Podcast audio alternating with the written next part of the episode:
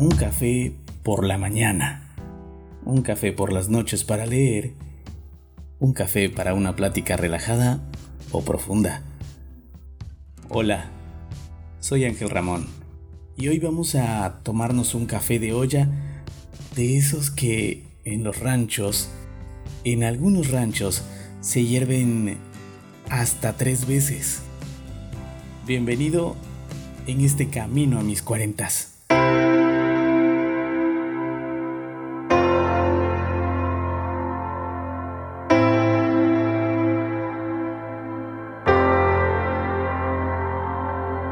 En anteriores episodios te he contado que cuando era niño, ir a la loma, la casa de los abuelos, era parte del día a día, pero que se convirtió en un aprendizaje igual. Eran días en los que, como niño inquieto, tenían que buscar la forma de entretenernos. La loma estaba dividida sin ser dividida, sin ser dividida como tal en diferentes lugares donde dentro de ella encontrabas árboles de diferentes frutas. En un anterior episodio, en La fruta se pudre, te conté sobre esto. De esos árboles estaban las matas de café. Era una zona de la loma que quedaba cerca de eh, un arroyuelo y que siempre tenía humedad. Por consecuencia, muchos mosquitos, demasiados. Cada cierto tiempo, para ocuparnos y dejáramos de ser molestosos, nos mandaban a cortar café. Quizás algunos al escuchar café solo se imaginan el grano molido, pero los abuelos, sin ser productores de café, sabían el proceso y lo realizaban para consumo de toda la familia.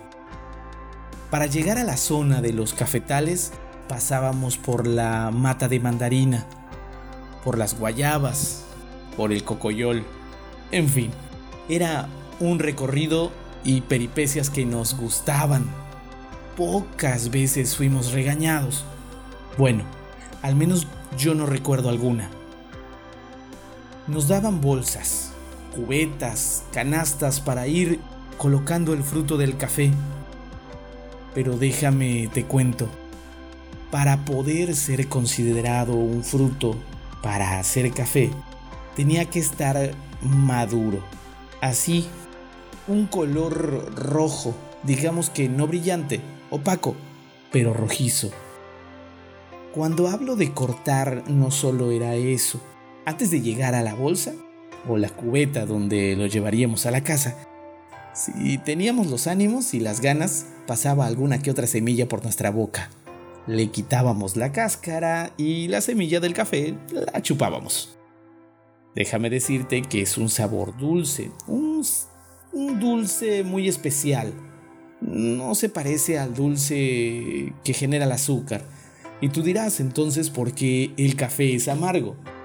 Quédate y te sigo contando. El fruto del café tenía unas semillas que al madurar son aptas para ser procesados como café. Nosotros le quitábamos a algunos el dulce y lo llevábamos a la casa. El abuelo o la abuela se encargaban de los que aún quedaban dentro de sus cáscaras. Sacarlos para que se secara ese dulce que trae por naturaleza. Se secaba y se pilaba. ¿Qué es ese dulce? Mm, digamos que es como una mielcilla. ¿Qué es pilar? Bueno, te cuento. Después de secado, el café despegaba una pequeña cascarita que de no quitársele no daría un buen sabor, un sabor a café. Ya que estaba seco, se golpeaba para que soltara esa cascarita y digamos que colarlo y solo quedar la semilla pura. Mientras alguien estaba moviendo una canasta, alguien estaba soplando para que la basura se cayera y solo quedaran las semillas. Para nosotros era otro momento de la vida. Brincar o golpear con un artículo especial que tenían los abuelos para ello, una placa de metal con un palo. Para esto ya había pasado varios días del cortado, del secado, el pilado y además de quitarle la cascarita a la semilla. Y ahí va un momento que adoraba ver y oler. Y esto me permite conectar contigo porque cuando somos niños pasan cosas que nos hacen sentirnos identificados, nos hacen querer regresar y volver a vivir, lo hemos platicado de esto ya. Cuando eres adulto llegan a ti momentos que pasaron y que te llenan de vida. Parte de lo que en cada plática que tenemos tú y yo es tratar de hacer recordar que fuiste feliz, que tienes momentos geniales en tu vida que si estás pasando por un mal momento te debes de quedar ahí. No, no, no, no.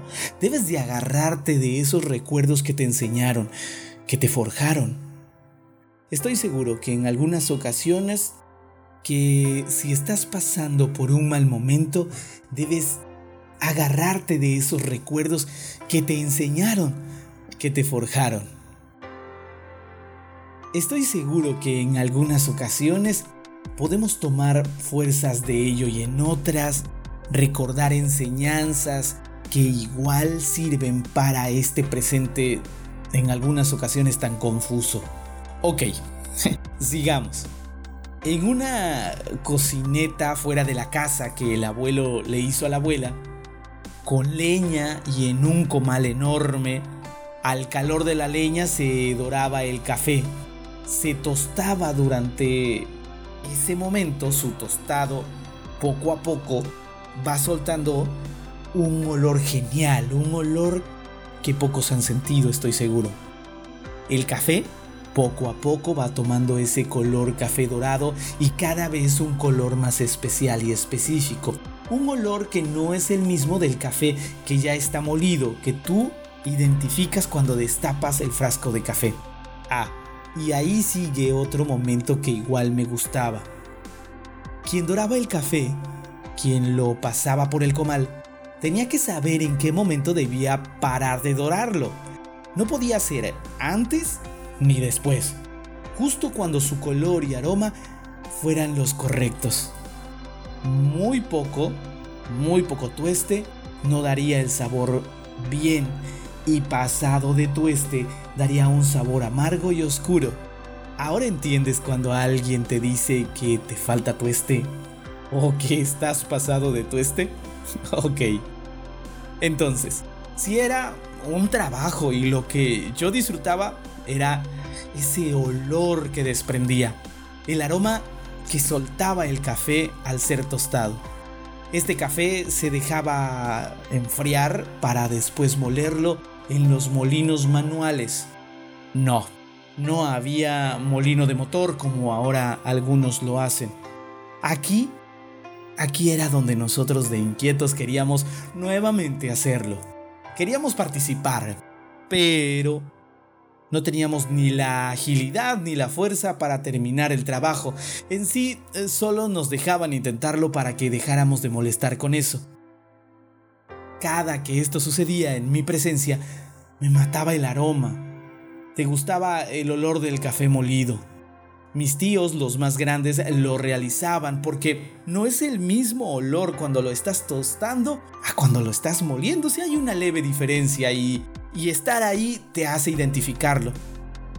El abuelo o mis tíos mientras se juntaban en la cocineta o cocinaban el desayuno o el almuerzo, platicaban, ah, chascarrillos, aventuras, comentarios.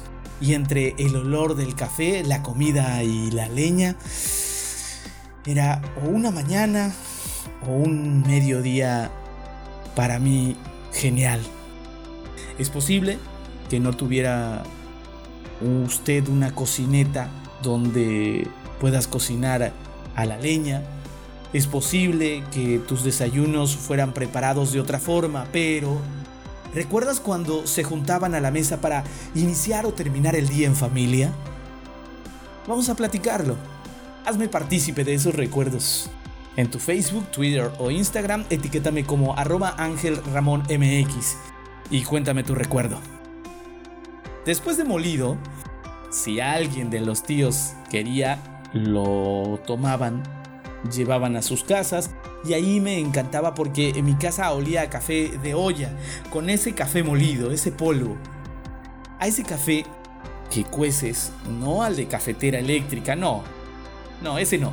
Al que viertes en el, café, en el agua y dejas que sufra el hervido y, y va desprendiendo el olor y resulta un café oscuro, concentrado, con un humeante aroma, para que mi madre, mi padre y yo nos sentáramos por las tardes casi noches a disfrutar con un pan del panadero que todos los días todas las tardes pasaba por mi casa.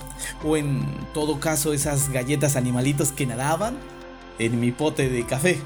Sí, así les llamaban a las tazas que eran de peltre y que mamá tenía su pote, papá y yo también, obviamente el mío.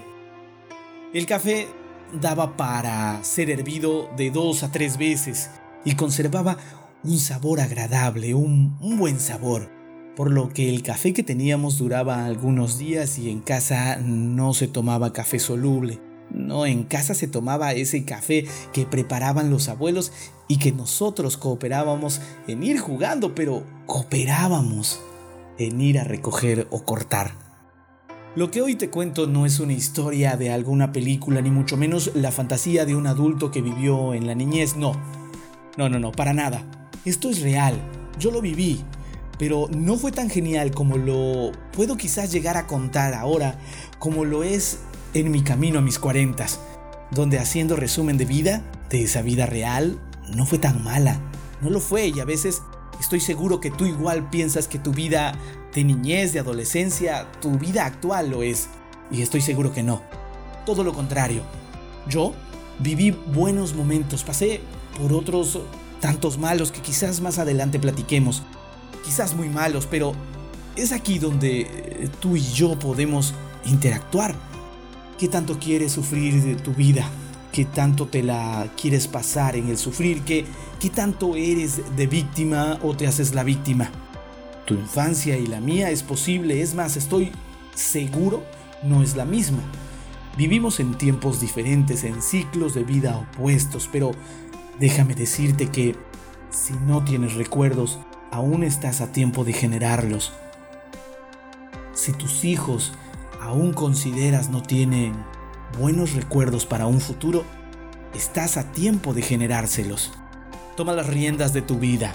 Busca el modo y el cuándo para generar tus recuerdos y los recuerdos de los tuyos, de todos los que te rodean. No estás ni tan joven ni tan viejo para que tu vida sea mucho mejor de lo que es o de lo que quieres que sea. Para mí, el ir y cortar café, pilarlo, molerlo y disfrutarlo es como un cuento, pero aunque no todo de ese proceso lo hacía yo, el ahora darme cuenta de que era parte de algo sin saberlo, sin a lo mejor ellos saberlo, me están, me dejaron recuerdos que me llenan, que me siguen llenando y que voy a seguirte contando. En camino a mis cuarentas me doy, me voy dando cuenta que la vida te deja vivirla y en algunas ocasiones perdemos el sentido de vivirla o pensamos que nada de lo que pase influye en nosotros. Hoy extraño ese olor a café tostado. Muy pocas veces he podido disfrutar de un café de olla como tal o he sentido ese olor del molido y el café y el estar a la mesa con mis padres que eso no va a suceder nunca más al ellos no estar ya conmigo. Pocas veces debo decir que algo que disfruté se haya parecido a disfrutarlo así como te lo cuento. Uy, su cariño es lo que más extraño, lo que más quisiera aquí conmigo. Hoy date la oportunidad de tomar un café con quien tanto lo anhelas, de hacerlo contigo mismo y sobre todo date el tiempo de quedártelo, porque eso te transportará a lo bien vivido. Sigue conmigo en camino a mis cuarentas.